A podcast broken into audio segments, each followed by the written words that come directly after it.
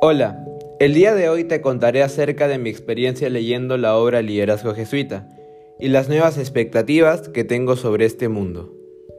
Gracias a todo esto, he aprendido nuevas cosas que estoy seguro que me servirán para mi futuro como una persona independiente y para tomar no solo buenas decisiones, sino las mejores.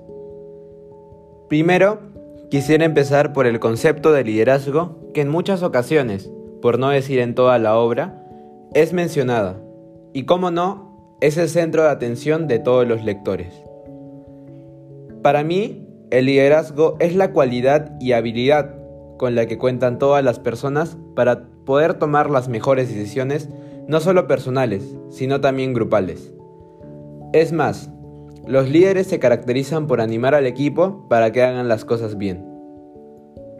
La obra nos cuenta más a fondo sobre esta habilidad y que muchas personas no la ponen en práctica aún teniéndola, y que estos líderes se han ido perdiendo con el tiempo.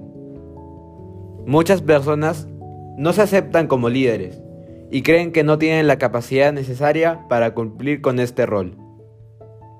También nos dice que debemos ir tomando la iniciativa en todas las actividades que se nos presentan, por más que sean muy difíciles ya que de estas situaciones nacen los líderes. La obra no solo trata de conversión de liderazgo, sino también habla sobre en qué cualidad y aspectos debe trabajar un líder. Por ejemplo, el autoconocimiento, para que cada uno de nosotros sepa reconocer sus errores y también mejorarlos. También sobre el enfado y angustia que puede pasar un líder por ya no saber cómo controlar la situación. Todos nos podemos caer, pero un líder sabe cómo levantarse. Para terminar, quisiera decir que esta obra me ayudó a conocer y expandió mucho más mi visión respecto a este mundo.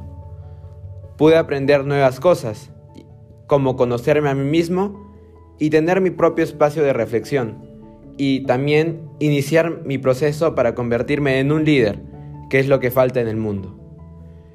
Necesitamos motivar a los jóvenes a tomar estas acciones, lo cual considero una meta y un proyecto mundial en el que muchos países deberían estar involucrados, participar y preocuparse por esto mirando hacia un futuro donde no existe liderazgo ni iniciativa por hacer algo por el país y por las demás personas.